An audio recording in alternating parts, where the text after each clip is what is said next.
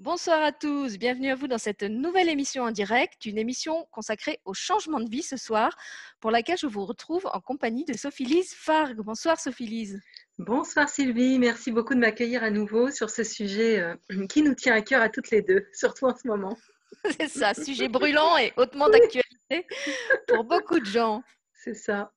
Alors, vous aviez pu découvrir Sophie Lise dans une première vidéo où elle s'était présentée, elle vous avait parlé de son activité professionnelle, elle vous avait raconté comment elle en avait été amenée euh, à se spécialiser plus ou moins dans l'accompagnement du changement de vie mmh. euh, de tous ordres, pas seulement le changement de vie professionnel, hein, ça peut être un changement de vie euh, familial, un changement de vie après un deuil, après un accident, après une maladie, toute forme de, de mmh. changement de vie en fait. Euh, et puis après, on avait présenté aussi un de ces outils qu'elle utilise euh, dans sa nombreuse palette, qui est le, voyage de libération. On avait mmh. fait une petite vidéo là-dessus. Et j'avais introduit l'émission de ce soir en disant que ces deux premières vidéos euh, avaient bien fait travailler mon hamster intérieur mmh. et avaient suscité toute une réflexion et du coup, je l'avais invité à revenir euh, pour répondre euh, pas tellement à mes questions, mais à celles que vous pouviez avoir aussi. Et Sophie Lise a fait le choix ce soir de repartir justement de ce, cet audio que j'avais fait pour euh, annoncer l'émission. Et pour ceux qui ne l'auraient pas entendu, je vais rappeler dans les grandes lignes de quoi il s'agissait. Donc, j'expliquais que d'abord, j'avais observé que dans le changement de vie, j'avais pu observer différentes trajectoires, différents parcours, on va dire, euh, entre ceux que j'appelais euh, d'un côté les sédentaires, c'est-à-dire ceux qui changent de vie mais en restant toujours plus ou moins dans le même domaine, dans le même secteur et en se renouvelant euh, parfois de manière très, très riche et très constructive, en restant toujours quelque part sur le même terrain. Euh, et puis, à côté de ça, il y a ceux qui vont être les nomades, c'est-à-dire qui vont au contraire beaucoup euh, se promener au cours d'une vie euh, et aller faire tout un tas d'expériences différentes dans des domaines très différents. Donc, pour moi, c'était deux trajectoires différentes. Peut-être qu'il y en a encore d'autres que je ne connais pas et, que Sophie Lise aura l'occasion de nous présenter ce soir. Ensuite, j'avais identifié qu'évidemment, quand on entame cette trajectoire de changement de vie, il y a, tout un tas d'obstacles qui se mettent euh, en travers du parcours, obstacles extérieurs, euh, qui sont souvent le reflet de nos propres obstacles intérieurs. Et dans mon propre cas, ce que j'avais identifié et que je n'avais pas rencontré dans, mes trajectoires de changement précédentes, c'était euh, j'ai du mal à lâcher parce que là, ce que je dois lâcher, c'est quelque chose qui m'a qui m'a demandé un gros investissement, pas seulement un investissement euh, euh, financier, mais aussi en temps, en énergie, en, dans le domaine relationnel, en affectivité, voilà. Et c'était comme si euh, j'avais du mal à lâcher ce, gros ce gros pack, ce gros trésor que j'avais investi pour bâtir quelque chose et que j'étais obligée de laisser derrière moi pour accéder à autre chose. Donc, je crois que Sophie Lise mmh. va revenir sur ça ce soir aussi. Et puis, dans un dernier temps, elle nous donnera des outils, parce que c'est quand même de ça qu'on a aussi le plus mmh. besoin. On n'a pas seulement besoin d'éclairage et de compréhension, on a aussi besoin d'outils concrets euh, pour pouvoir justement passer à l'acte et négocier au mieux ce virage. Et on a de la chance, puisque c'est justement sa spécialité, d'aider mmh. les gens qui sont un petit peu coincés dans le virage à fluidifier un peu le parcours. Alors, je te laisse la parole, Sophie Lise, et puis tu commences euh, par où tu veux. Mais j'avais trouvé cet audio et toutes ces interrogations que tu avais extrêmement euh, intéressantes. Euh, J'aimais bien la façon originale dont tu l'as pris par cette idée de trajectoire différente. Euh, pour moi, c'est vraiment quelque chose d'essentiel à voir. Pourquoi? Parce que, en particulier dans la société dans laquelle on est en France, on a une vision assez réduite, assez contraignante du changement. Alors, je crois que ça vient de quelque chose de culturel euh, qui est liée à cette, euh, obligation du diplôme. Hein, cette obligation du diplôme et de là d'une trajectoire assez linéaire. Parce qu'on a travaillé justement pour un diplôme, il va falloir qu'on utilise ce diplôme et donc on est au final, euh, je dirais la trajectoire qui va avec, la carrière qui va avec, le statut social qui va avec, et tout ça enferme les gens et réduit énormément le champ des possibles. Donc ça peut donner pas mal de gens qui, comme tu le décrivais, vont rester dans des formes de changement assez réduite. Mais je dirais, c'est, je vais parler de ça dans un deuxième temps. Ça va surtout donner des gens qui n'osent pas changer. Et ça, c'est une première chose qui est assez dommage euh, parce que c'est comme si euh, il n'y avait, avait pas le choix d'être soi. En fait, on n'a pas le choix, on reste qui on nous a demandé d'être, qui on était peut-être. Et d'ailleurs, peut-être qu'on était honnêtement entre 20 et 25 ans au moment où on a fait ces études, mais qu'on est peut-être plus 10 ans plus tard. Donc ça, c'est une première chose. Ensuite, je trouvais très intéressant ce que tu disais par rapport aux euh, différentes trajectoires. Et là aussi, j'en reviens à ce qu'on dit euh, culturellement. En France, on nous demande beaucoup, en particulier, de nous spécialiser, d'être. Euh, donc là aussi, ça nous enferme. Et donc, dans ces cas-là, encore une fois, on est dans une trajectoire qui va être plus, plus restreinte, hein, on va dire. Il ne faut pas trop bouger. Or, euh, moi, ce que j'ai vraiment appris à travers mes diverses formations et qui m'a aidé à oser être moi, c'est qu'au fond, selon les outils de connaissance de soi qu'on a, on se rend bien compte que les gens sont très différents les uns des autres et qu'en fait, il y a des personnes qui ont besoin de faire plusieurs choses à la fois pour se sentir bien, qui ont besoin donc de petits changements euh, quotidiens, voire même dans une heure, euh, pour évoluer, pour rester créatif, pour se sentir en vie. Donc, à partir de là, ce qui est un premier petit niveau, on se rend compte que euh, d'enfermer les gens dans des cases est extrêmement dangereux parce que ça va les fermer au changement, qui au fond, on parle de changement, mais le changement, c'est rien d'autre que le mouvement de la vie. Donc c'est vraiment quelque chose qui est la base de tout. On ne peut pas renier le changement. C'est ce qui nous permet d'être en vie. C'est parce qu'on change, qu'on grandit, qu'on évolue et qu'on s'épanouit normalement. Donc, à partir de, là, je dirais plutôt que de se juger en se disant, bah, tiens, moi, je suis quelqu'un qui change de manière un peu restreinte, ou je suis quelqu'un qui change par des gros mouvements euh, impressionnants qui peut-être vont être jugés par les autres comme étant irresponsables, je dirais déjà aller voir qui vous êtes. Et pour ça, divers outils de connaissance de soi sont très utiles. On va voir l'astrologie, on va voir la numérologie, la tarologie, etc. moi, depuis longtemps, j'utilise le référentiel de naissance. Et dans le référentiel de naissance, on voit bien ça. On voit bien les quêtes différentes des personnes, leur façon de changer différente. Il y a des gens qui vraiment vont construire et détruire des choses régulièrement dans leur vie alors bien sûr, ils vont apprendre petit à petit à faire ça de manière moins violente, hein, euh, plus douce, en, se respectant plus, etc. Mais tant qu'ils n'auront pas compris que c'est leur fonctionnement, ils vont mal le vivre. Donc je dirais, une première chose que je dirais sur les outils, c'est ça. C'est déjà la connaissance de soi euh, à travers divers outils. Donc n'hésitez pas à aller consulter des gens qui peuvent vous aider à mieux vous comprendre si vous avez du mal, parce que vous arrêterez de juger la façon dont vous changez et vous comprendrez qu'elle est de toute manière juste. Deuxième point, ce que j'aimerais dire aussi là-dessus, c'est que ce qui compte, c'est pas que ce soit impressionnant comme changement. Ce qui compte, c'est que ça a vraiment une répercussion à l'intérieur et qu'on mène une véritable évolution euh, personnelle, peut-être même une révolution personnelle. Donc il y a des gens qui font des changements extraordinaires, ils changent de pays, partent loin, et voilà. Mais en eux, ça n'a toujours pas vraiment évolué. Donc là, ils vont juste répéter les mêmes schémas. Il y a des gens qui restent peut-être dans le même village toute leur vie, mais qui évoluent vraiment. Donc, ne jugeons pas, euh, soyons juste attentifs déjà à nous-mêmes. Est-ce que ça me fait évoluer? Est-ce que ça me fait grandir? Est-ce qu'au final, j'agis exactement comme il y a un an dans la même situation? Ou est-ce que euh, bah, j'ai des réactions différentes? Je suis plus patient, plus heureux, plus libre Voilà, c'est ça surtout qu'on devrait euh, regarder.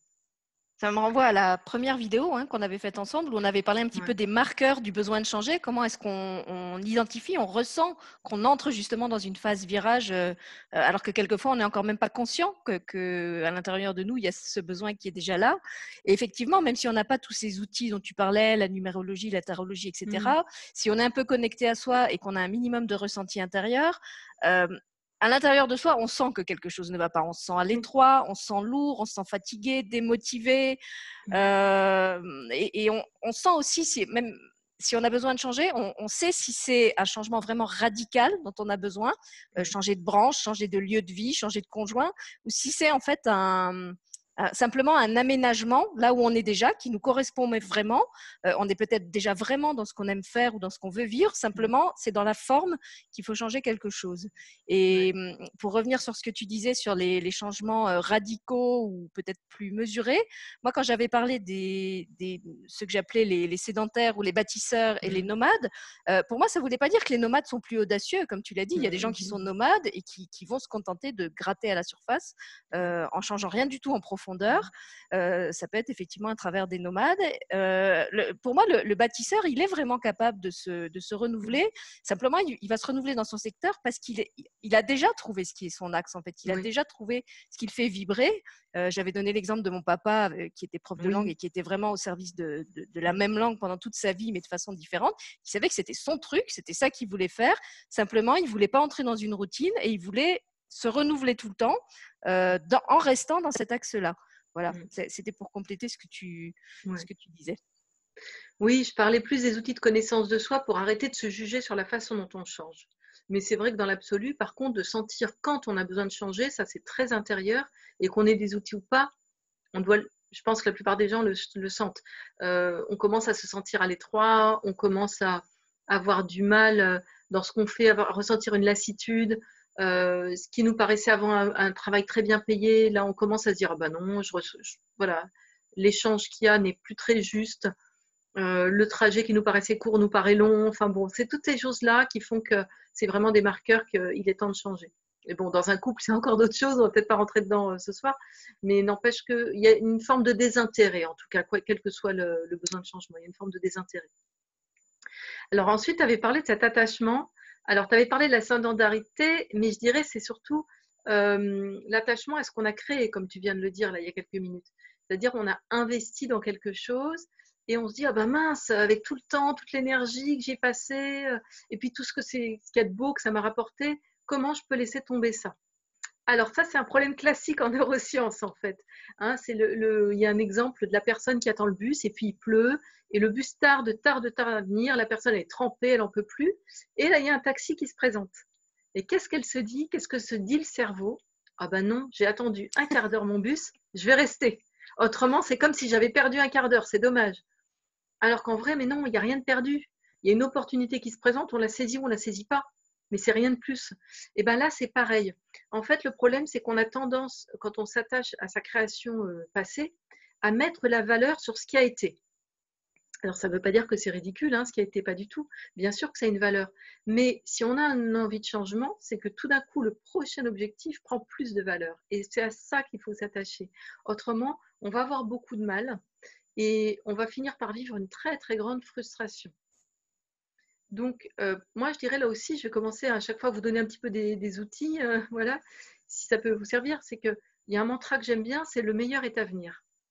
Donc, quelle que soit la situation qu'on vit, qu'elle soit merveilleuse ou qu'elle soit très difficile, le meilleur est toujours à venir. Ça, il faut s'en souvenir tout le temps, vraiment se le répéter régulièrement. Ensuite, je dirais faire peut-être la liste de ce qu'on a aimé hein, dans ce qu'on a vécu. Donc, euh, qu'est-ce que ça m'a rapporté, qu'est-ce que j'ai aimé que j'aimerais peut-être reproduire dans une prochaine expérience? Pareil avec un couple, qu'est-ce que j'ai vraiment aimé dans ce couple et que j'aimerais retrouver? Peut-être cette personne, elle a telle et telle qualité qui sont essentielles pour moi. Je quitte cette personne pour plein de raisons, mais ça, ça m'a plu. Et donc, je veux le retrouver dans un autre couple parce que c'est la base. Voilà, ça fait partie des choses de base. Faire vraiment cette liste en conscience et puis se demander qu'est-ce qu'on a retiré de l'expérience également voilà, de vivre cette expérience. Qu'est-ce que ça m'a permis euh, euh, de devenir? Comment est-ce que j'ai grandi à travers cette expérience? Et enfin, qu'est-ce que je n'ai pas envie d'emporter hein, Qu'est-ce que finalement, si on quitte l'expérience, en tout cas si on veut transformer, c'est qu'il y a des choses dont on ne veut plus. Donc là aussi, il faut être honnête, dire bon ben voilà, ça, ça, ça, par contre, j'ai pas envie de l'emporter avec moi, j'ai pas envie de le reproduire non plus euh, dans, mon prochain changement. Et puis, peut-être une dernière chose, s'écrire une lettre à soi-même sur ce qu'on voudrait expérimenter maintenant. Euh, peut-être une lettre euh, dans un an, dans deux ans, comment on se voit, qu'est-ce qu'on vit. Donc ça, ça va déjà nous permettre de nous ancrer dans le futur, euh, de nous, nous fournir aussi une base d'enthousiasme, une motivation supplémentaire parce qu'on est en train de créer vraiment concrètement par rapport à ce qu'on souhaite. Est-ce que je peux ajouter quelque chose? Bien sûr.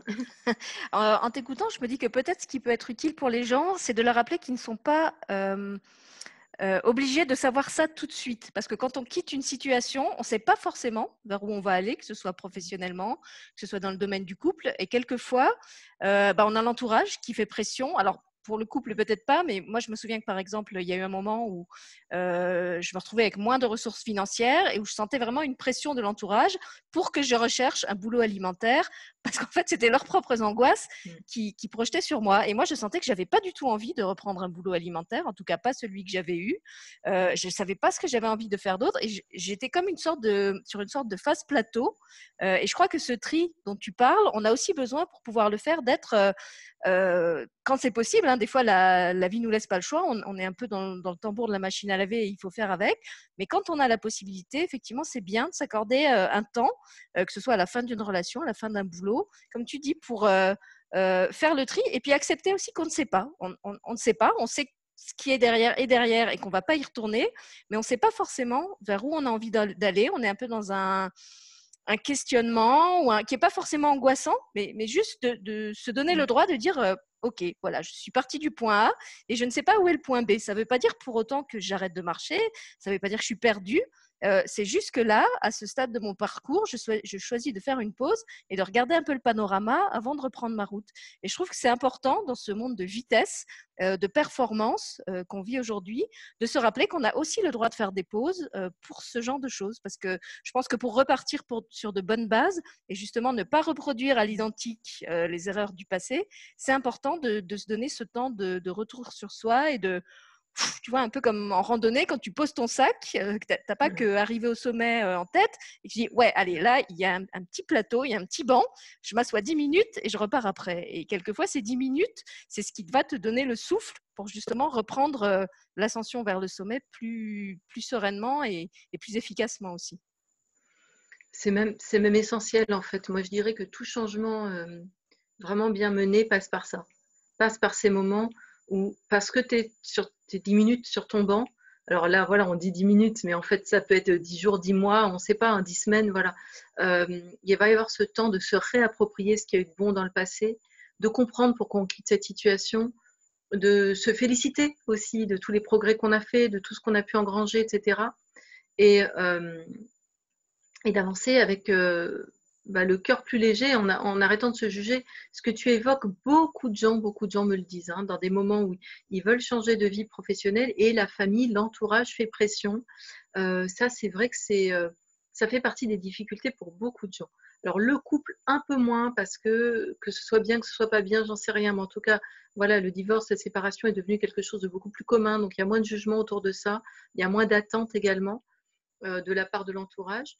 Mais euh, au niveau du travail, c'est vrai que ça reste quelque chose de très mal vu, enfin de très mal vu dans encore beaucoup de domaines, de ne pas avoir un métier euh, rassurant pour l'entourage, hein. donc à savoir salarié, euh, avec même, voilà, selon les, milieux, telle ou telle somme qui tombe sur le compte en banque régulièrement. Or, ça c'est quelque chose de très dommage parce qu'évidemment qu'une personne qui se sacrifie pour un travail qui ne lui plaît pas, ça va forcément mal se terminer. Hein. C'est quand même le travail, ça prend quand même énormément de temps dans la journée. Si on n'aime pas ce qu'on fait, il va y avoir des problèmes de santé, il va y avoir euh, euh, des problèmes de santé euh, mentale, morale, physique, enfin tout ce qu'on veut. Ça, bon, je dirais c'est contraire à l'évolution de l'humain, quoi, c'est certain. ça... Pardon, je pensais que tu avais fini. Non, non, vas-y. Bah, ça me renvoie à ce que tu disais aussi sur la valeur. Qu'est-ce qui a le plus de valeur? Est-ce que c'est le salaire que je ramène ou est-ce que c'est moi mmh. en tant qu'être euh, qui, a une qui est dans une forme de, métamorphose, qui est, qui est besoin de temps pour moi, parce que euh, à ce moment-là de mon évolution, mon besoin, c'est ça. Euh, et je me souviens qu'à cette période justement où, j'avais choisi de ne pas rechercher de boulot alimentaire, je vivais sur mon épargne et il y avait effectivement une part de moi qui finissait par culpabiliser, de se dire «Oh, mais est-ce que c'est bien, est-ce que c'est raisonnable d'utiliser son épargne pour payer les loyers et les mmh dépenses courantes, alors que effectivement je pourrais travailler, je pourrais chercher un job, sûrement j'en trouverais un et je gagnerais ma vie? Bah ouais, sauf que j'aimerais pas ce que je fais. Euh, et quand j'y réfléchissais vraiment de mon point de vue à moi, sans me laisser mmh. influencer par l'entourage, je me disais, mais en fait, cette épargne, je l'ai aussi épargnée pour profiter de la vie, ah. pour vivre la vie que je souhaite pour moi. Et c'est à ça qu'elle me sert maintenant. Donc, gratitude euh, à mon premier travail qui m'a permis de vivre ah aujourd'hui euh, tranquillement et, mmh. de, m'offrir cette pause. et puis, bah, pour la suite, on verra bien, je recréerai une épargne pour les projets mmh. futurs. On verra. Mais c'est sûr, c'est sûr, et c'est vraiment quelque chose de très important parce que, comme tu dis, ça nous permet aussi de, euh, passer un premier palier euh, dans le, on va dire, dans le développement personnel ou spirituel, qui est d'arrêter de se laisser trop influencer par l'extérieur et vraiment de revenir euh, à soi, à son essence personnelle, à ses vrais besoins. Et c'est quelque chose d'extrêmement important parce que autrement, on va tout le temps être tiraillé. Hein, il y a ce, fameux dicton que beaucoup de gens utilisent en ce moment, dire la vie des autres, c'est la vie des autres. Mais c'est tellement vrai. Euh, je dirais que la plupart des gens, à moins qu'ils aient fait vraiment un long travail sur eux, euh, les opinions qu'ils vont vous donner n'ont pas grande valeur. Alors, pas grande valeur.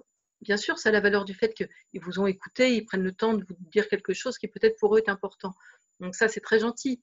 Mais malheureusement, ça a peu de valeur dans le sens où, encore une fois, à moins qu'ils aient fait un gros, gros travail sur eux, et dans ces cas-là, l'ironie de la chose, c'est qu'ils ne vous donneront pas tellement de conseils. Mm, mm, mm. Enfin, en tout cas, ils, vont plutôt chercher à vous écouter et à dire bah voilà, moi j'ai peut-être tel ressenti, ou je te donnerai peut-être euh, telle piste, ou tu devrais peut-être essayer ça, mais voilà, ils vont pas forcer le truc. Euh, mais des gens qui n'ont pas fait de travail sur eux, qui n'ont pas de recul sur eux-mêmes, ils vont parler à partir de leur peur, à partir de leur projection. Mm. Voilà. Et non pas, ils vont pas ouvrir en fait. Ils vont même fermer. Reviens dans notre groupe, fais comme nous, comme ça on est tous ensemble dans la même galère. Euh, souffrons ensemble et tout se passera bien. C'est un peu comme s'ils avaient une carte d'un pays et qui tentaient à toute force de vous faire visiter le pays avec leur carte du pays, alors que vous, vous pouvez avoir une carte complètement différente, mais ils veulent pas mm. entendre parler de votre carte. Il faut que ce soit avec leur carte que vous visitiez le pays. Bah, c'est un peu ça. Alors quand je dis souffrons ensemble, ça peut être des gens qui sont contents dans leur boulot, mais là encore, hein, je dirais souvent les gens qui sont heureux dans leur travail souhaitent aux autres de l'être aussi. Hein. donc euh, très souvent, les gens qui vont vous donner les avis les plus tranchés et les plus contraires à votre évolution euh, sont ceux qui vont pas très bien. Je ne mmh. dis pas du tout ça comme un jugement, hein, mais c'est juste un constat. Quoi. oui, parce qu'inconsciemment, ça les renvoie à leur propre. Euh, peut-être à ce qu'ils n'ont même pas encore identifié eux-mêmes, qu'ils n'étaient pas bien et qu'il serait temps de, de, changer. Et vous, vous donnez le droit de faire le pas qui se refuse. Ça peut être dérangeant. Ça peut être quand, on, quand on met en place des gros changements, c'est dérangeant pour les autres, hein, souvent. Euh, et donc, c'est ça, ça demande du courage, ça demande euh, une réflexion et d'oser, effectivement, s'asseoir sur ce fameux banc euh, métaphorique. Je crois que c'est vraiment extrêmement important. Alors, on va passer peut-être aux outils. Euh, euh, peut-être avant qu'on aborde les outils, moi j'aurais voulu mmh. parler d'un autre obstacle qu'on rencontre beaucoup et on, mmh. était déjà plus ou moins dessus, c'est la culpabilité. Ah, Alors on a effectivement parlé de la culpabilité par rapport à l'entourage, on a parlé de la culpabilité euh, par rapport à cette, cette valeur qu'on a créée et qu'on a du mal à laisser derrière, toi, mmh. derrière soi. Mais il y a aussi plein d'autres euh, culpabilités, je trouve, qui nous, qui nous rejoignent. Alors, tu as parlé aussi de la, la, culpabilité de quitter une tradition, un domaine dans lequel on s'est mmh. formé, euh, quelquefois aussi un héritage qui peut être familial. Si on, s'il si, y a toute une tradition familiale dans une branche et qu'on fait le choix d'aller vers une autre branche. et c'est vrai que voilà, c'est autant de boulets hein, qui, nous, qui nous tirent en arrière comme des élastiques. Chaque fois qu'on veut sortir du chemin. Euh, et là aussi, tu as peut-être des outils justement pour, euh, mmh. négocier avec cette culpabilité sans, sans la nier et sans non plus euh, entrer en rapport frontal avec elle. Tout à fait. La culpabilité, c'est en fait, on ressent de la culpabilité quand on se sent en désaccord avec ses propres valeurs.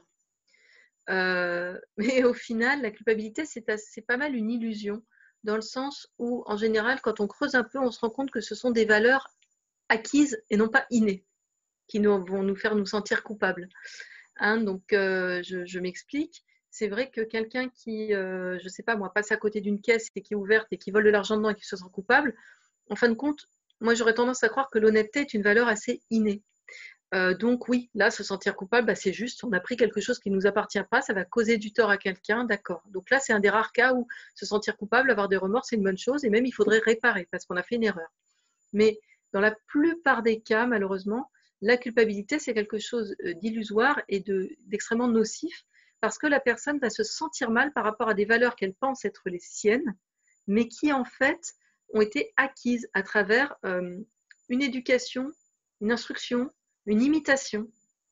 Donc, elle n'est pas en train de respecter qui elle est vraiment à l'intérieur, elle est en train de respecter euh, bah, ce qu'on lui a dit qu'elle devait faire, ce qu'on lui a dit qu'elle devait être. Quand vous regardez bien, euh, je pense qu'on ne se sent jamais vraiment coupable de faire ce qui est bien pour nous au final, parce que euh, au final, je vais donner un exemple un peu personnel, mais quand c'est juste par exemple de divorcer, on peut ressentir une certaine culpabilité au début parce qu'on se dit je vais faire de la peine aux autres. Mais encore une fois, on parle des autres. Je vais faire de la peine aux autres. Euh, peut-être euh, euh, je vais sortir d'un schéma que je pensais être le bon, etc. Mais quand vraiment on va au bout de, soi-même et qu'on se dit mais comment je me sens moi avec cette décision, moi toute seule, si j'oublie complètement les autres, on peut dire bah, je me sens bien.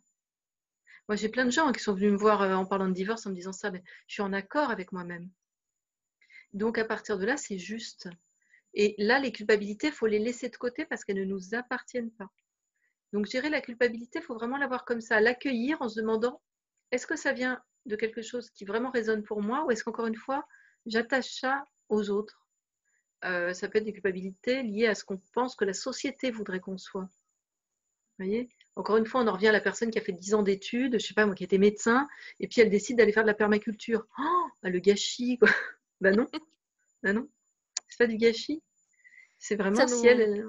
Ça nous renvoie aussi à ce, que disais, à ce que tu disais sur la valeur. Euh, alors là, on a parlé de la, valeur personnelle, mais il y a aussi tous les, impacts financiers. Alors c'est vrai que quand on change de voiture, de maison ou même quelquefois de travail, euh, ça peut se négocier financièrement. Il y a des situations de la vie euh, où ça se négocie pas. Comme tu dis, quand, il y a un divorce, on sait qu'il y a des choses qui forcément vont pas être indemnisées.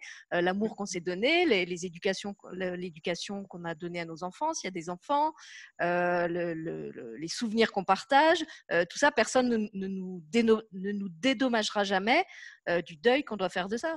Et, même chose, il y a des, même quand on, quitte, je ne sais pas si, si on quitte un, boulot par exemple où on s'est beaucoup investi socialement, où on a créé tout un réseau, personne va nous indemniser pour le réseau qu'on perd et qu'on va devoir recréer ailleurs. Donc c'est vrai qu'il y a aussi cette cette notion-là dans la valeur. quelle valeur je mets en priorité? Est-ce que c'est à nouveau la valeur de ce que j'ai créé, de ma création, mmh ou est-ce que c'est ma valeur à moi qui va euh, s'étioler si je m'obstine à rester dans ce joli objet mmh euh, ou cette mmh jolie situation que j'ai créée Un peu comme quelqu'un qui vivrait dans une prison en or euh, en étant profondément malheureux. quoi. Très très vite, on se rend compte voilà, que l'image de la cage dorée va résonner chez beaucoup de gens quand ils s'obligent à ça. Après, je dirais pour moi, le futur du changement, euh, c'est des séparations réussies, c'est euh, quelle qu'elle soit, qu'elle soit personnelle, professionnelle, etc. Parce que c'est de mettre plus de fluidité dans nos vies. Comme tu disais tout à l'heure, on est dans une société de l'action, de la vitesse, de la compétitivité, donc on oppose tout. Hein, c'est très duel. Euh, le mariage que j'avais avant avec la vie vers laquelle, avec mon nouveau couple, le, le, boulot que j'avais avant et donc tout le réseau qu'il y avait avec ce boulot, avec là où je vais. Et en fait, non, euh, le mouvement de la vie, c'est un mouvement fluide, c'est comme le mouvement des vagues. Ça ne s'oppose pas, on, ne, refait pas sa vie, on la continue seulement. Et donc, euh, voilà, moi, mon, mon souhait, et euh, on avait parlé de The Good Change, la plateforme sur laquelle je, travaille maintenant et pour le futur, ça va être justement d'amener les gens à ça, à voir cette fluidité qu'il y a dans les transitions, dans les changements, et à comprendre que oui, il y a des deuils à faire, mais en fin de compte, on s'en rajoute inutilement quand on croit qu'on doit tout laisser de côté. C'est pas vrai. L'amour ne meurt pas. Euh, le travail qu'on a fait ne perd pas de sa valeur. Le réseau qu'on a construit, on va garder les personnes euh, avec qui on a vraiment bâti quelque chose. Il y en a peut-être qui partiront, mais comme toujours dans la vie, on n'a pas gardé tous nos amis depuis qu'on est allé en maternelle. Heureusement, on n'aurait pas le temps de tous les contacter dans l'année. Donc, bien sûr, il y a des gens qui vont, des gens qui viennent. Euh, il y a des choses qu'on ne vivra plus de la même manière si on a divorcé, etc. Mais on peut garder l'essentiel euh, à mon sens, et on peut même le préserver en construisant les choses autrement. Donc c'est vraiment, euh, moi je suis pour un changement dans beaucoup de douceur et de fluidité, où on se rend compte qu'on n'est pas obligé d'opposer les choses, ni d'être duel entre l'avant et l'après. Là, pour le coup, je n'ai rien à te répondre. Je suis entièrement d'accord avec toi. Donc, je te laisse enchaîner sur les outils, puisque voilà. tu, voulais, aborder ça. Et eh ben, les outils, donc, justement, il y a, moi, ce que je pense important, c'est peut-être d'être accompagné dans le changement. Euh, parce que c'est c'est des moments difficiles, comme tu disais. C'est-à-dire que même si on est dans cette idée de fluidité, il y a le moment quand même dur où on est au cœur du tournant, où on sait ce qu'on quitte et on est au clair quand même qu'on veut le quitter. Et ça, c'est presque un moment encore plus difficile que quand on n'est pas au clair. et on ne voit pas vraiment encore vers quoi on va. Et là, je dirais bah, exactement comme quand on est en voiture, c'est quand même un moment un petit peu plus dangereux hein, quand même. Euh, on peut avoir des doutes, on peut être vraiment euh, tenté de repartir en arrière et en fait on va se faire du mal. On essaye d'aller un peu trop vite en avant, on se fait du mal aussi. Donc dans ces moments-là, être accompagné, ça peut être intéressant, que ce soit à travers des formations, que ce soit par un thérapeute. Donc c'est quand même la première chose que je dirais, parce qu'il faut bien savoir qu'il n'y a pas d'outil magique pour le changement. Il y a plein de petites choses qu'on peut faire pour soi moi, je recommande par exemple énormément le carnet de gratitude parce que je trouve que c'est un moment où on a beaucoup besoin de se relier à des belles énergies. Je recommande aussi d'écrire un journal, tout simplement. Donc, en plus de la gratitude, peut-être dire comment on se sent. Vous voyez, c'est des bons moments pour apprendre à se connaître davantage, comme je disais au début. Donc, comment je me sens? Qu'est-ce que j'ai envie de créer aujourd'hui? Ça peut être des bons moments pour s'intéresser à la loi d'attraction. Comment créer sa vie? Hein, Donc, euh, je trouve que c'est des moments d'apprentissage, en fin de compte Et puis le journal, euh, bah, il y a aussi tout le processus thérapeutique de l'écriture qui va vider le mental justement de toutes les questions qui tournent en, en boucle. Hein. Je vous renvoie au livre de, je crois que c'est Julia Cameron sur la créativité qui recommande comme ça d'écrire tous les jours un petit peu euh, pour fertiliser le terrain en quelque sorte, l'aérer. Hein, c'est les lombriques du terrain. Vous écrivez, ça va aérer vos pensées, ça va vous permettre de déposer sur le papier ce qui vous obsède et peut-être effectivement d'accéder à une couche plus profonde de qui vous êtes, qui va pas être euh, euh, accaparé, euh, presque harcelé par ces pensées euh, qui peuvent être très obsédantes hein, quand c'est vraiment angoissant, quand il y a des, gros enjeux financiers à la, à la, clé, des factures à payer, etc. Mmh. voilà, c'est mmh. pas ou un, comme tu disais, un déménagement loin, il y a des mmh. formalités à faire, c'est un engagement, etc. Donc c'est compliqué et, effectivement l'écriture et, tout le, processus thérapeutique de l'écriture va vous permettre de, de, bah, de, faire un petit peu aussi dans l'écriture ce que vous auriez fait sur le banc dont on parlait tout à l'heure. Hein, c'est de, mettre à plat, de faire le tri, mmh. d'y voir un peu mmh. plus clair. Alors ça, c'est l'outil un peu mental.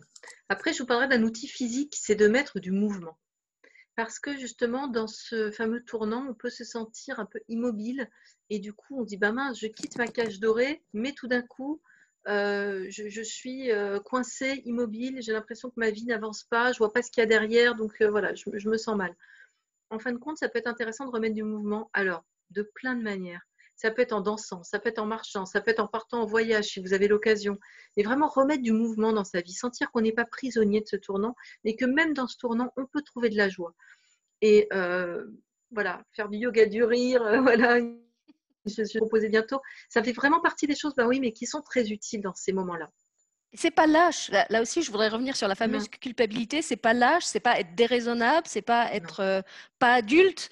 Euh, de, quitter une situation et, de ne pas chercher tout de suite la solution de vers quoi on veut aller, et au contraire s'accorder ce break. Euh, alors là, on avait parlé du, du break, comme tu dis, statique sur le banc. Ça peut être effectivement un, break un peu en mode délire. Euh, je souffle, je décompresse, j'évacue les tensions. Et ça fait partie du processus, en fait. Vous n'êtes pas en train de fuir vos, responsabilités. Vous êtes en train vraiment, comme je disais, de, de, comment on prépare un terrain avant de semer, mmh, mmh, mmh. Euh, qu'il faut l'aérer, le bêcher, etc. Pour moi, cette, euh, cette récréation, en apparence, elle fait partie de la préparation déjà du, du, projet futur, même si on a l'impression que ça sert à rien et que vous êtes juste en train de, de, vous moquer de tout et d'être déconnecté des réalités, etc. Parce que ce que l'entourage ne manquera pas de vous renvoyer. oui, et oui et non. En fait, on peut se rendre compte qu'il y a des gens qui vont avoir beaucoup de compassion. Enfin, c'est très étonnant ces moments-là parce que c'est des moments très riches aussi. Euh, parce que justement, comme on est dans une forme de dépouillement euh, par rapport à avant, avant, les gens nous ont connus dans une situation, et là, ils nous, ils nous connaissent dans une autre. Ils nous connaissent peut-être même dans ce moment de, dépouillement. On n'est plus comme avant, on n'a plus le même statut, on n'a plus le même euh, travail, etc. Euh, et ben, on, rencontre les gens autrement, dans une forme de simplicité, de vérité, euh, qui est très très enrichissante. Donc voilà, le mouvement, ça fait du bien. Je me rends compte que j'ai une tache de lumière, c'est bizarre, mais bon, on va faire avec. Bref, après, au niveau émotionnel.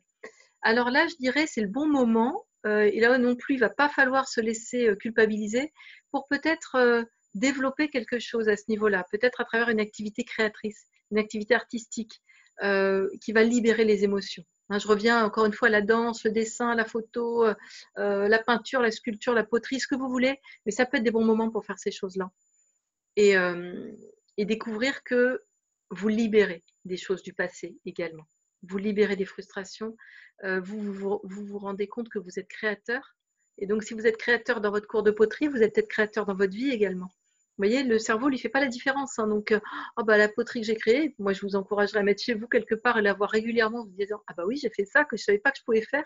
Et bien, si vous ne saviez pas que vous pouvez faire ça, peut-être vous ne savez pas que vous pouvez aller vivre au Pérou. Vous voyez, en fait, tout est lié. Donc, euh, ça, c'est très intéressant aussi au niveau émotionnel de se donner euh, toutes ces opportunités-là. Alors, si vous n'avez pas les moyens de vous payer des cours à l'année, ça peut être un petit atelier une, une fois. Hein. Mm. Ou ça peut être une Même des choses en euh, autonomie, il y a plein de choses. bien sûr, voilà, en euh, autonomie, ouais, complètement. Ou, de faire des échanges avec une amie qui est très douée pour ça. Enfin, il y a plein de choses possibles. C'est pas forcément des choses qui vont être onéreuses. Et enfin, l'aspect spirituel, c'est un bon moment pour méditer. C'est un bon moment pour revenir à soi, pour pratiquer la visualisation, euh, pour s'offrir, voilà, encore une fois, bah, alors on parlait de voyage, bah, ça peut être un petit voyage initiatique, ça peut être un voyage humanitaire, Ça peut être, enfin bon, il y a plein de possibilités hein, parce que toutes ces choses-là, elles ne sont pas euh, en case. Hein. Évidemment, tout peut se, croiser. Ça peut être le bon moment pour aller faire une retraite yoga, euh, une détox. Enfin, en tout cas, faire quelque chose de nouveau qui va vous montrer que vous êtes capable de changement, d'un changement qui vous fait du bien, qui est moins, euh, qui vous fait moins peur que le gros changement, mais qui en fait vous remet du mouvement, remet déjà, met la machine en route petit à petit dans quelque chose d'appréciable et qui va vous valoriser vous j'ai envie d'ajouter, et vous laissez la liberté de suivre vos intuitions aussi, parce que c'est vrai que dans ce moment un peu tangent, souvent on, a, en fait, on, sait de quoi on a envie, et on s'autorise pas euh, parce que justement il y a toutes ces pressions euh, de ah ben non, il vaudrait mieux que je cherche un travail, ah ben non, c'est pas le moment de me distraire. Euh. et en fait, si, c'est de ça que votre être a besoin justement dans un premier temps, en tout cas, et c'est ça qui va justement, comme une première marche, lui permettre de de trouver vers où elle. Quelquefois, vous allez même découvrir euh, que ça va devenir votre voie. Moi, je me souviens avoir fait des émissions avec des gens euh, justement qui étaient en plein changement de vie, qui, commençaient un truc comme ça un peu en mode récréatif et qui découvraient euh, après qu'ils avaient vraiment envie de faire ça professionnellement. Alors que ça leur serait jamais venu à l'idée s'ils étaient en quittant leur premier travail, ils avaient recherché tout de suite un travail alimentaire. non. Jamais, ils auraient pu. Non, non.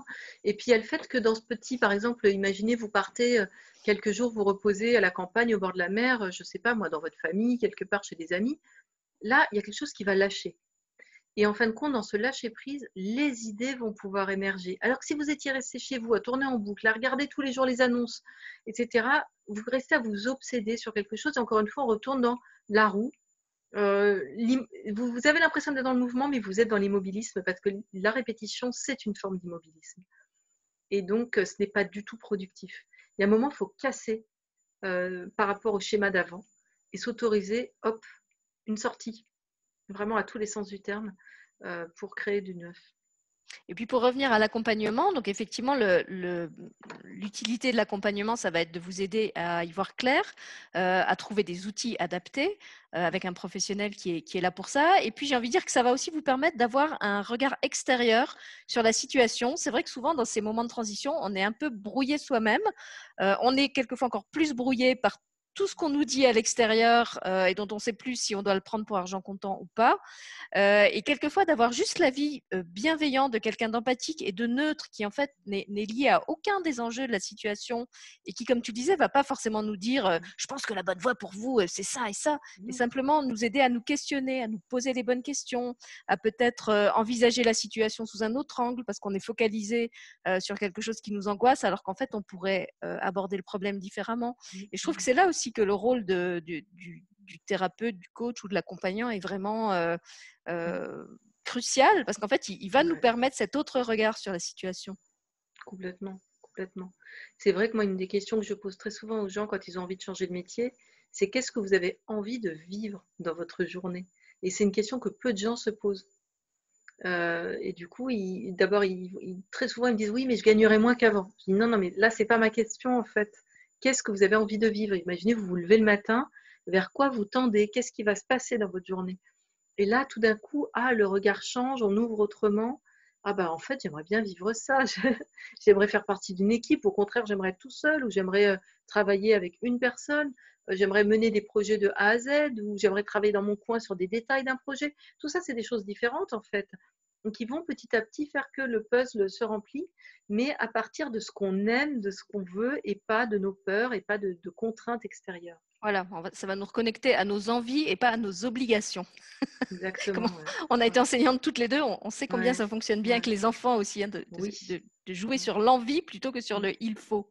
Mmh. Et pour, pour euh, faire un parallèle avec ce que tu disais, je me souviens d'une émission avec un autre invité qui proposait aussi des coachings euh, professionnels et qui disait que souvent la première question qui, qui posait aux personnes euh, qui venaient le voir, c'était qu'est-ce qui te motiverait le plus, qu'est-ce qui te ferait le plus envie? Et il expliquait qu'en fait, si on n'a pas identifié ce qui nous fait le plus envie, quand on va rencontrer des difficultés, et tôt ou tard, on rencontre pratiquement tous des difficultés, des, moments moins faciles que d'autres euh, dans ce qu'on a entrepris. Euh, on ne va pas trouver justement en soi les ressources pour dépasser ces difficultés parce que justement, il faut la motivation, il faut ce truc qui dit mmh. Ah non, c'est pas possible, euh, ok, c'est difficile, mais j'ai trop envie de continuer, je, je, je, je, tiens trop à ça, pas, pas au sens je suis dépendant affectivement, mais je veux pas perdre ça, j'adore cette personne ou j'adore ce métier. Et je veux pas m'arrêter, je veux pas m'arrêter là. Voilà, ce truc qui va nous faire dire, je, choisis d'aller plus loin, même si c'est difficile, parce que c'est vraiment de ça que j'ai envie. Et là, à nouveau, on revient sur l'envie et pas sur l'obligation. Ah, complètement, le désir, hein, c'est le, désir est le moteur de tout. Hein, et là aussi, on lui a donné une mauvaise presse, hein, je dirais, dans notre société. Récemment, j'ai suivi des méditations données par Deepak Chopra. Et c'était très intéressant parce que dans ses enseignements, lui disait que du point de vue hindouiste, le désir n'est pas mal vu. Mmh. Et donc, complètement différente. Au contraire, il dit, mais le désir, c'est le début de tout ce qu'on va créer dans notre vie. Donc, plutôt que de dire, ah non, non, j'ai un désir, c'est mauvais, c'est pas bien. Mais non, mais c'est vrai que dans la société occidentale, il y a ça, c'est vu comme le péché. Hein, c'est pas loin du, du péché, le désir, hein, c'est la tentation. Donc, on a une vision qui est très, euh, très ambiguë, voire négative du désir, alors qu'en fait, le désir, c'est la base de la création. Et là aussi, hein, combien, puisqu'on parlait de l'éducation et de l'enseignement, combien de jeunes en démotivent parce qu'en fait, ils savent ce qu'ils désirent, ils savent vers où ils veulent aller et qu'est-ce qu'on leur répond C'est pas réaliste, il n'y a pas de débouché, tu n'y arriveras pas, tu n'as pas les compétences. Euh, combien il y a de, jeunes comme ça qui expriment leurs envies euh, ou, même des besoins profonds de, de, de mmh. qui ils sont euh, et à qui on ne donne pas la possibilité de, vivre et d'exprimer ça et, qui peut-être l'exprimeront jamais pour certains ou à un moment quand même vont se rendre compte qu'ils sont dans une voie qui ne leur correspond pas et, dont il faut qu'ils mmh. sortent. Ouais, ouais, ouais, ouais, c'est certain. Mais c'est voilà pour dire qu'effectivement c'est très ancré ça aussi culturellement euh, de, ne pas écouter nos envies, pas écouter nos désirs et écouter le il faut. Euh, il, faut aller. Il faut et et puis une idée très fausse qui est que, euh, euh, comment dire, je dirais, on va mettre le désir de la personne au second plan. Mm. On va mettre au premier plan tout un tas de choses très matérielles. Est-ce qu'elle a le réseau? Est-ce qu'elle a euh, les connaissances? Est-ce qu'elle a, même dans sa famille, des gens qui ont déjà fait ça? On, Vraiment, on regarde l'arrière-plan. Donc, on se base sur le passé et non pas sur le présent qui est le désir de la personne, ni sur un possible futur qu'on ne connaît pas, qu'on ne maîtrise pas. Moi, c'est vrai que dans, ma vie, je l'expérimente beaucoup parce que, alors déjà de par mon métier, hein, ça, ça paraissait farfelu à beaucoup de gens ce que j'ai fait, mais euh, également j'ai deux enfants qui sont artistes. Et alors, quand je dis ça, il y a des gens qui font les pauvres. oh, c'est pas facile. alors qu'en fait, moi, je leur ai toujours dit l'inverse mes enfants, j'aurais dit, mais si vous faites ce que vous aimez, ça réussira forcément, en fait, c'est obligé. Moi, c'est vraiment la, vision que j'ai. Je ne pense pas qu'une personne qui se force à faire quelque chose réussisse. Quel que soit le salaire qu'elle obtiendra, pour moi, elle n'a pas réussi puisque mm. tous les matins, elle se lève, elle se force. Et ça, c'est déjà, déjà l'échec, en fait. Elle n'est pas dans sa vérité. Alors que la personne qui est dans sa vérité et qui va être heureuse parce qu'elle est motivée, et ben même si elle commence quelque part petit, ce qui n'est pas une obligation non plus, hein, là aussi, il faut sortir de ce délire-là. Hein, je dirais, il y a des gens qui peuvent très bien réussir dans des métiers euh, soi-disant très inaccessibles comme le cinéma euh, du mm. premier coup. Qui mm. sait? Là, c'est nous qui nous fermons les portes. Hein, c'est nous qui disons Ah, on va forcément commencer à donner des cafés. Il faut arrêter avec tout ça. Je veux dire, c'est avec les croyances, on crée une réalité. Mm. Donc, euh, bon, il y a des gens qui n'avaient aucun voilà, euh, moi, je, pense à certains réalisateurs euh, très connus aujourd'hui, hein, euh, comme Guillaume Canet, qui, n'avait absolument pas mmh. personne dans sa famille qui était dans ce milieu-là. Et bon, bah voilà, il avait la motivation, le talent, les idées, et, ça a réussi pour lui. Donc, encore une fois, il ne faut vraiment pas juger par rapport à ce qui a été avant. Ce qui a été avant, bah, ça a peut-être marché pour des gens comme ça, tant mieux, mais il y a ce qu'il y a aujourd'hui, et il faut juste se baser là-dessus. Et en plus, les jeunes souvent sont lucides. Et, euh, ils, se rendent bien, ils se rendent bien compte que quand on leur dit euh, il faut réussir à l'école parce que c'est pour trouver un travail, mon fils qui a 13 ans, il a déjà compris que c'est du pipeau, quoi, toute cette histoire. Qu'il y, a bah des gens qui, qui aujourd'hui réussissent et qui étaient très mauvais à l'école, et qu'il y a des gens qui étaient très bons à l'école euh, et qui, comme tu dis, ne, réussissent pas, soit ne trouvent pas de boulot, soit sont dans des boulots qui ne leur correspondent pas. et, voilà, encore une fois, je le dis comme, comme enseignante, c'est pas pour, pour dénigrer la profession, mais c'est vrai que dans, dans le, le, scénario qu'on propose au moment de l'orientation des jeunes, il y, a des tas de choses qui sont en carton-pâte. Mmh. Ça ne tient pas debout, ce, truc qu'on leur raconte. Et heureusement, ils sont assez lucides, certains, pour, pour ne ils pas sont assez, Ils sont assez lucides, oui, ils sont plus ouverts qu'avant, je trouve. De toute façon, chaque génération évolue, mais il y a vraiment quelque chose de l'ordre de la lucidité, puis de l'ordre de on valorise plus les autodidactes qu'auparavant également. Mm. Euh, on rentre dans un, système qui est peut-être à ce niveau-là, même si malheureusement le système éducatif n'a pas encore suivi. Mais bon, certaines écoles y viennent quand même. Et, euh, on valorise un système qui, va qui se rapproche légèrement plus du système anglo-saxon, où on valorise plus les compétences de la personne que son parcours professionnel. Et ça, je trouve ça très intéressant, parce que on peut très bien être, avoir envie d'étudier l'histoire de l'art et travailler dans quelque chose de complètement différent. Et tout est juste. Euh, pourquoi pas, je dirais. Donc, euh, ce qui compte le plus dans un boulot, ça sera toujours les compétences de la personne. Le reste, ça peut s'apprendre. C'est pas un problème. Si on n'a pas les compétences, si on n'a pas le désir au fond en soi, et pour moi, c'est le désir qui fait les compétences. Voilà, c'est ce que j'allais dire. Il faut aussi être épanoui parce que si tu as des compétences, mais que tu n'es pas épanoui dans ce que tu fais, euh, elles vont dormir tes compétences. Voilà, des compétences innées, je dirais. Hein. Je fais la mmh. différence entre euh, voilà, des compétences innées et acquises. Et on a tous des compétences innées. On le voit avec des jeunes enfants. Hein. Il y a des jeunes enfants qui vont être, avoir très envie de faire de la cuisine et d'autres non. Il y a des jeunes enfants qui vont être très doués avec le jardinage et d'autres non. On a tous des compétences qui ne viennent pas d'un enseignement. C'est pas vrai. C'est en nous. Et après, il suffit de le cultiver. voilà. Voilà, alors écoute, moi pour l'instant, je n'ai pas encore euh, de questions sur le chat. Est-ce que tu veux que j'invite les gens à les poser ou est-ce qu'il y avait quelque chose que tu voulais euh, Non, pour moi, euh, pour moi, c'était bon. il me semble vous avoir parlé de pas mal d'outils. et puis bah, voilà, je serais intéressée d'avoir vos questions, bien sûr. Alors voilà, si vous avez des questions, si vous voulez réagir par rapport à des choses qui ont été dites ou de vive voix, à ce moment-là, vous, vous réactivez votre micro si vous souhaitez l'exprimer oralement ou sur le chat par écrit allez-y, peut-être en attendant qu'elle elle, ou ils écrivent, tu peux nous parler un petit mmh. peu de l'actualité de The Good Change, puisque tu avais évoqué dans une des vidéos que tu étais mmh. maintenant active sur cette toute jeune plateforme. Et on n'avait finalement pas expliqué vraiment en quoi ça consistait et à qui ça s'adressait. Donc, mmh on peut faire un petit interlude, une pause banc. une petite pause banc. Voilà, allez, pause banc The Good Change. Pause banc The Good Change. Alors, c'est une plateforme en fait où on va créer, qui a été fondée par Anthony Humeau et moi-même, parce que maintenant, je, voilà, j'y suis associée. Et en fait, on a à cœur d'accompagner les gens dans le changement. Et donc, en tout cas, je vais parler déjà pour ma partie, les formations que je propose, c'est vraiment ça. C'est vraiment pendant plusieurs semaines, les personnes vont être accompagnées au quotidien. Donc, on va proposer des petits exercices de 10-20 minutes euh, par jour. Il y aura évidemment aussi des vidéos, des méditations. On va essayer de faire quelque chose de le plus complet possible pour accompagner euh, les personnes dans leur changement euh, personnel, professionnel, circonstanciel. Il y a des fois, hein, tu le disais au tout début, il y a des changements qu'on a plus ou moins choisis consciemment et, on, doit bien les vivre quand même. Alors, la première formation qui va être lancée euh, le 7 juin va s'appeler The Good Transition. Donc, on est vraiment au cœur du sujet dans la transition, assis sur son banc, au milieu du tournant. Et là, on a besoin justement, éventuellement, que quelqu'un euh, nous dise mais tu n'es pas tout seul et il y a des solutions et ça peut faire du bien d'être accompagné et d'être aidé. Alors, comment ça se passe? Ce sont des, comme là, des, des réunions que vous faites en live ou c'est un programme qui est enregistré et que les gens utilisent en autonomie chez eux? C'est un programme qui, voilà, c'est enregistré tout à fait. C'est des webinaires qui sont utilisés en autonomie. Donc la personne peut commencer le premier jour et suivre tous les jours euh, de façon euh, très stricte si elle le souhaite. Mais si euh, au milieu elle a trois jours où elle ne peut pas suivre, bah, c'est pas grave, elle reprendra là où elle en était. Donc de manière tout à fait autonome et elle aura de toute façon aussi accès à ce qui a été avant. Donc si elle veut revoir des choses. Donc c'est en autonomie. Et, mais ça veut dire que par exemple, si elle a des questions, s'il y a des choses sur lesquelles elle bute, euh, est-ce qu'elle peut vous contacter pour, euh, pour en parler avec Parce que finalement, il n'y a, pas d'échange direct, si je comprends bien. Alors, deux fois par mois, il y aura des podcasts.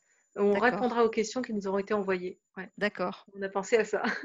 Et est-ce qu'il y a aussi un espace euh, d'interaction entre les gens qui suivent le programme, un, groupe Facebook ou Alors ça, on aimerait leur bien permettre d'échanger? Ça va faire partie des, ça fait partie des projets. ça fait partie des choses auxquelles on réfléchit également parce qu'on aime bien l'idée d'une communauté et que les gens puissent échanger entre eux. Effectivement, ça peut être c'est très aidant souvent hein, d'entendre les, témoignages des autres, de, s'inspirer aussi des, des, idées euh, ou de la façon dont les autres peuvent s'être appropriés les contenus euh, qu'on n'a pas forcément pensé à utiliser comme ça. Et rien que le témoignage, je, je trouve que souvent c'est très... Euh, c'est vraiment une richesse d'entendre d'autres gens qui sont dans les mêmes parcours, euh, qui vivent. Par exemple, euh, je me souviens qu'à un moment, on faisait des, mmh, des, accompagnements professionnels et il y avait des gens euh, qui avaient l'impression d'être très, très dans le flou par rapport à ce qu'ils voulaient et qui, en écoutant les témoignages des autres, se disaient Ah, mais non, en fait, moi, mon projet, il est déjà vachement précis par rapport aux autres qui savent juste ce qu'ils veulent quitter, mais qui ne savent pas du tout ce qu'ils veulent faire. Donc, ça, ça, permet vraiment, là aussi, de, de relativiser, d'avoir ce, ce, regard extérieur qu'on évoquait tout à l'heure, là pas professionnel euh, pour le coup, mais, mais qui est quand même bien aidant euh, quand on est soi-même dans cette fameuse trajectoire pas toujours bien négociée. bah, La force du collectif, hein, moi j'y crois vraiment beaucoup. Euh, moi, c'est ce qui me pousse à être quand même assez présente sur les réseaux, c'est cette force du collectif. Je trouve ça toujours formidable que les gens puissent s'entraider, se donner euh, des coups de pouce, s'aider à relativiser, s'inspirer les uns les autres. Ça me paraît très important. Alors, je redemande aux gens s'ils n'ont pas de questions, parce que pour l'instant, je n'ai pas de questions. Vous avez trouvé euh, Sophie Lys tellement captivante et tellement claire que vous n'avez ah, pas de questions. Si, ça vient. Alors, Corinne, le travail alimentaire peut-il être considéré comme une frustration au changement personnel? Hmm. Alors, je dirais que ça dépend. Euh, ça dépend vraiment. C'est-à-dire que si c'est un travail dans lequel on reste, mais qu'on n'est vraiment pas bien, et qui nous freine énormément. Donc un travail alimentaire qui prendrait beaucoup de temps et qui fait qu'on n'a pas de temps pour réfléchir, pas de temps pour se remettre en cause, euh, pas de temps pour être inspiré par autre chose. Là, ça devient très enfermant. Et effectivement, il faut peut-être à un moment donné avoir le courage de faire le saut, de prendre le risque de dire j'arrête. Parce qu'il y a des gens qui changent comme ça. Hein. Ils savent pas du tout où ils vont, mais c'est parce qu'ils arrêtent un truc qui leur convient pas que finalement ça s'ouvre. Il y a des gens qui évoluent dans le risque. Bon.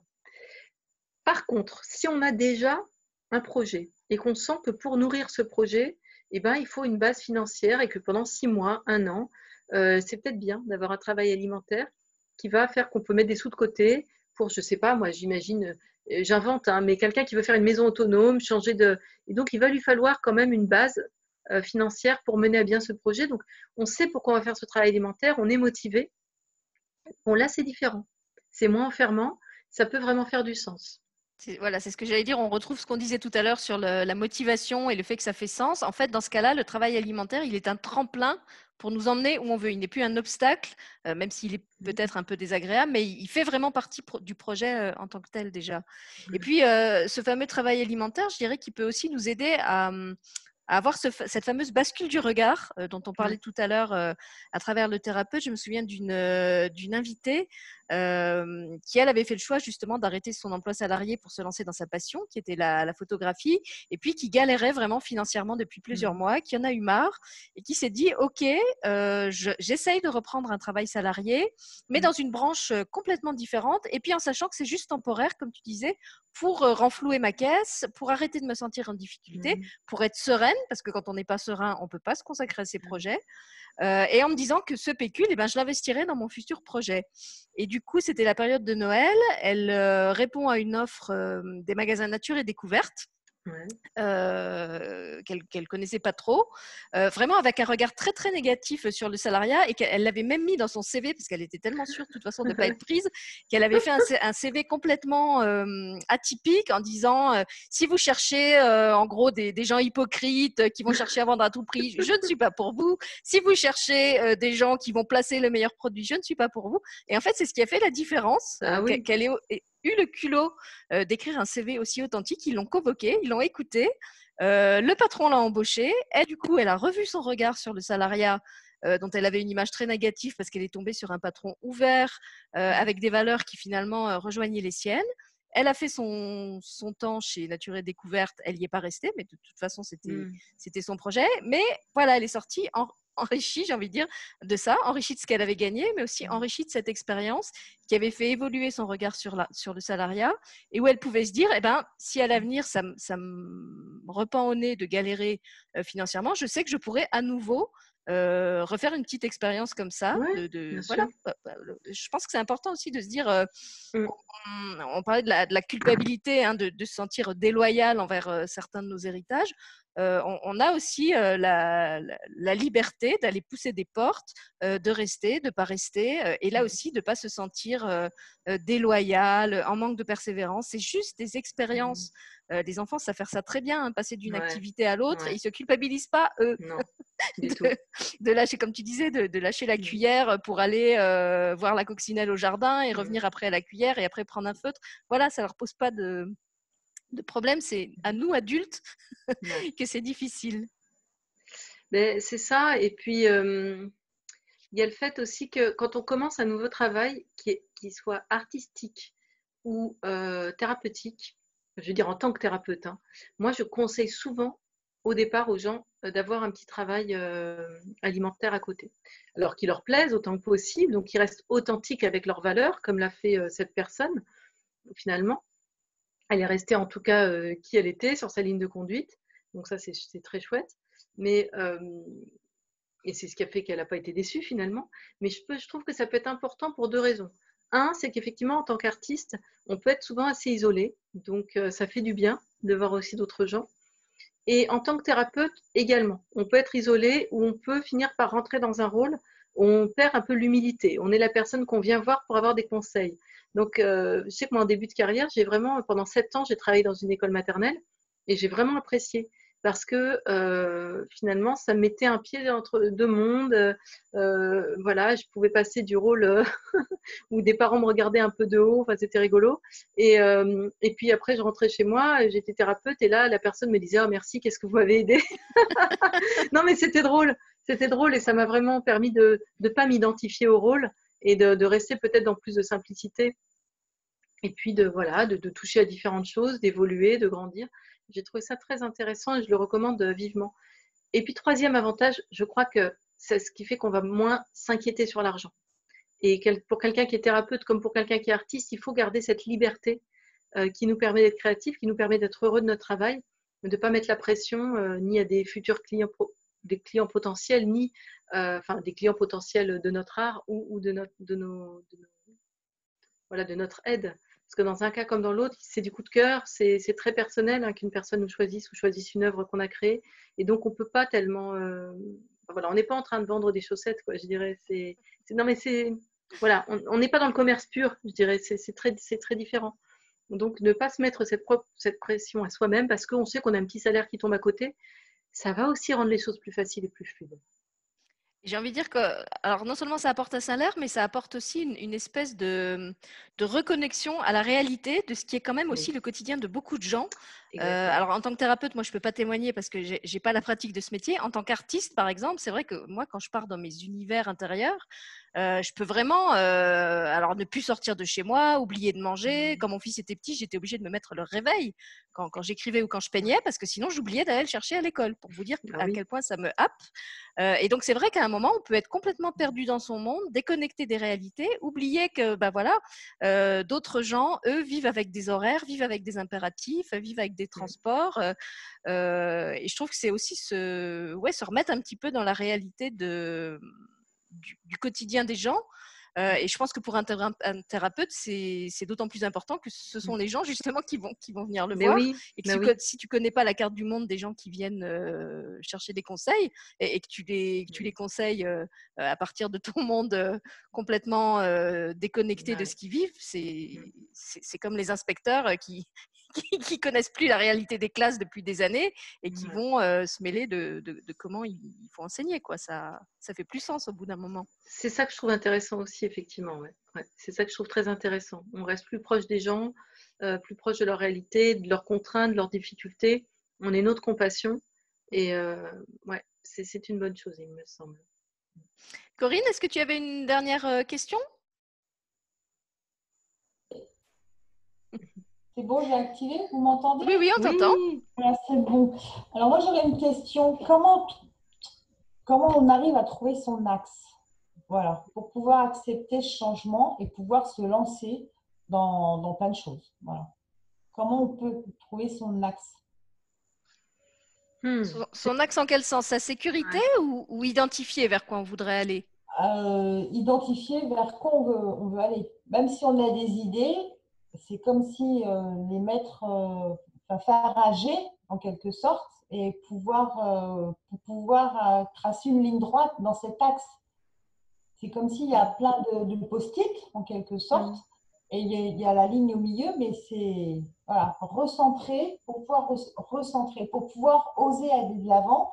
Parce qu'on veut, on a envie d'aller de l'avant, mais tiens, il y a ça qui, ah, ça m'a pêché. Là, là, il faut que je continue mon travail alimentaire même, je, suis, je, suis bien dans mon travail alimentaire, mais j'ai d'autres aspirations, mais comment mm. faire? Avoir l'axe et faire, voilà. Parce que moi, je me dirigerais plutôt, euh, là, je sais pas, parce que j'ai plein de trucs et j'arrive pas à, tout conscientiser, c'est ça le mot? Alors, je vais laisser Sophie te répondre et puis je te, je te dirai ce qui, moi, me vient. Ok. Alors, il y avait euh, deux choses. Hein. Il y a ce que je disais tout à l'heure, peut-être se demander ce qu'on a envie de vivre au jour le jour. Mais là, ce que j'entends dans cette question, c'est encore davantage, effectivement, comment procéder. Alors, dans ces cas-là, moi, je demanderais vraiment de se connecter à son âme, à l'au-delà, et de vraiment dire, euh, de demander, de vraiment faire la demande qu'on m'envoie des aides. Donc, ça va être des aides qui vont se présenter de plein de manières. Ça vont se présenter dans des trucs qu'on va entendre à la radio, dans des livres, euh, dans des conseils que vont nous donner les gens. On va parler à quelqu'un qui, comme par hasard, va nous dire oh, bah, Tiens, moi, j'ai suivi telle formation. Euh, tiens, mon mari, il a fait tel truc. il écoute telle conférence. Et donc, on va recevoir ces aides.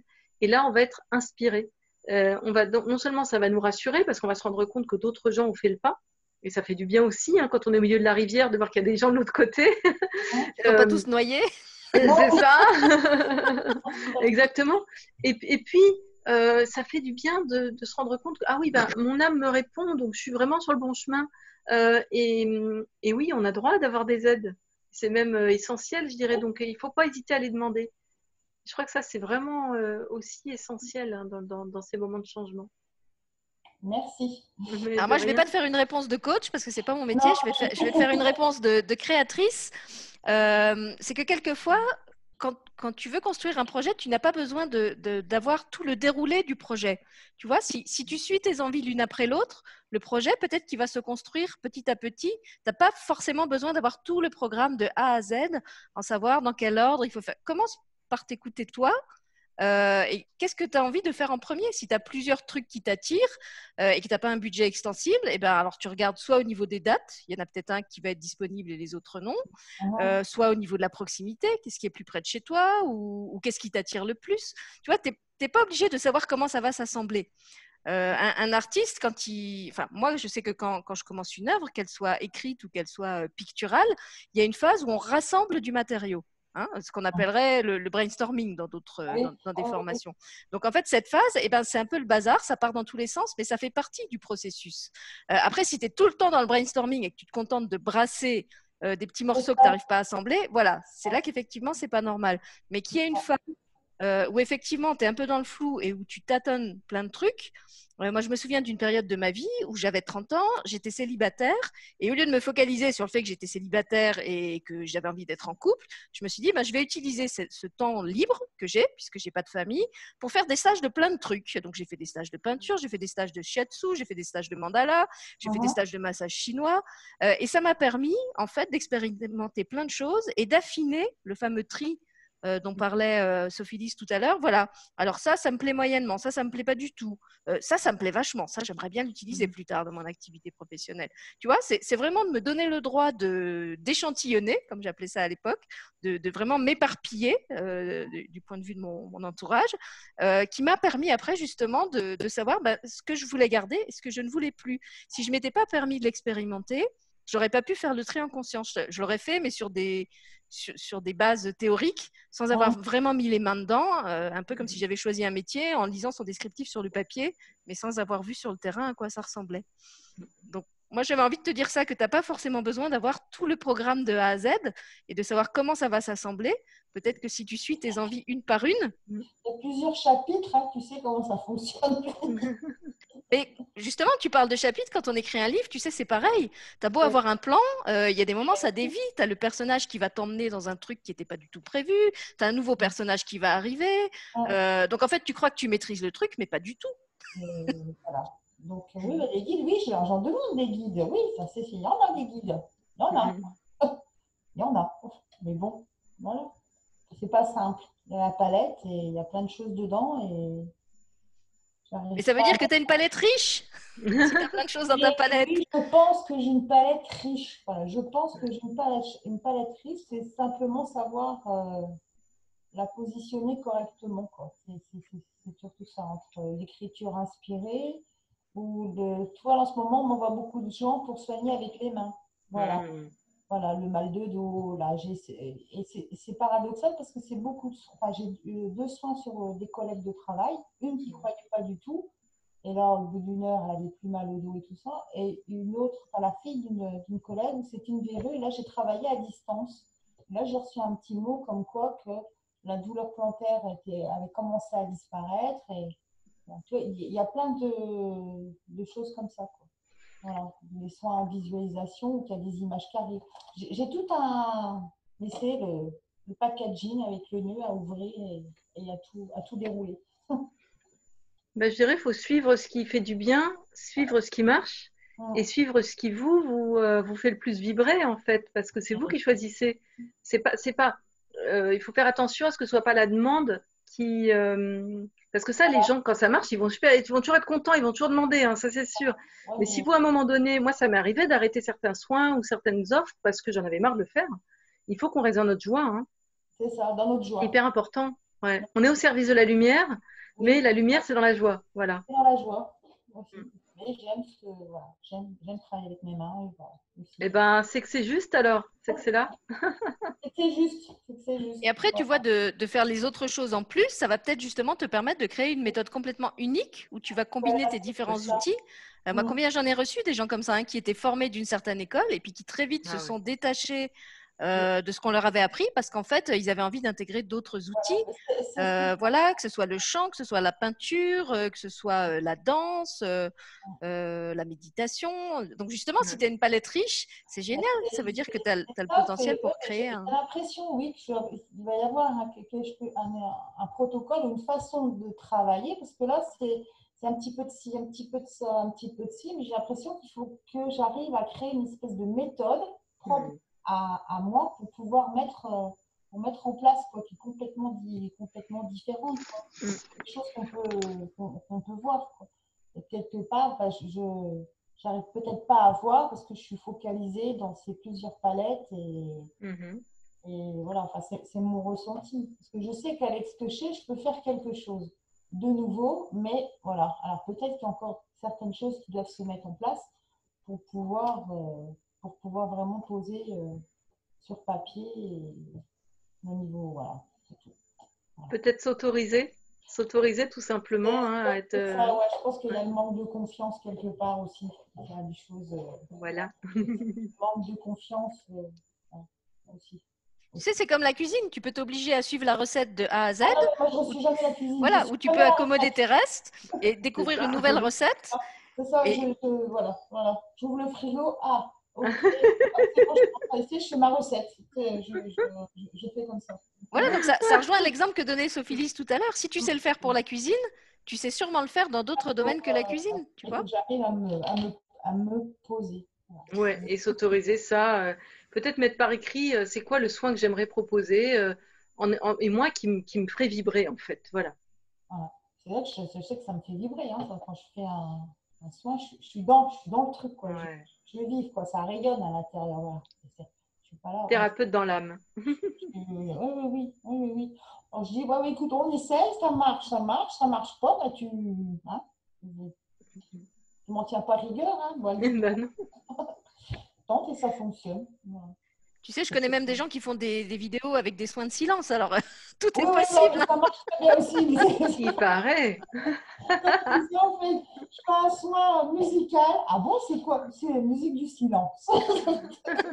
Il faut oser. Il faut oser. Il faut oser, voilà. Je pense Alors, on va, on va finir là-dessus. Oser. Ouais, oser vos envies, oser être vous-même. Mm. Merci à Sophie Lise d'avoir passé ce moment avec nous. Oui aux personnes qui étaient là euh, en direct, à celles qui vont regarder en replay.